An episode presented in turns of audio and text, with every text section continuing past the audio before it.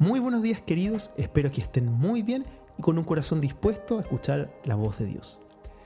Josué capítulo 1 versículo 7 dice así, Solamente esfuérzate y sé muy valiente, para cuidar de hacer conforme a toda la ley que mi siervo Moisés te mandó.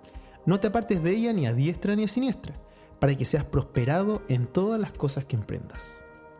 En tres ocasiones Dios le dice a Josué que sea fuerte y valiente, y una vez más los israelitas le piden a Josué que se esfuerce y sea valiente. Es interesante ver cómo Dios, quien conoce a Josué, quien conoce sus sentimientos, miedos y actitudes, lo anima y lo alienta con estas palabras. Y es que Dios conoce las palabras que necesitamos escuchar. Él sabe dónde nuestro carácter y corazón es débil, y sin duda nos instará por medio de su palabra. Así como Dios animó a Josué, Él nos anima a nosotros hoy. En primer lugar, Él te dice, sé fuerte. No se trata de una fortaleza física, sino de tener una fuerte convicción de obedecer y vivir para Dios, de disponernos a seguir caminando en fe a pesar de las circunstancias. En segundo lugar, Dios te dice, sé valiente. Pone la mirada en Dios y camina hacia Él y sus propósitos.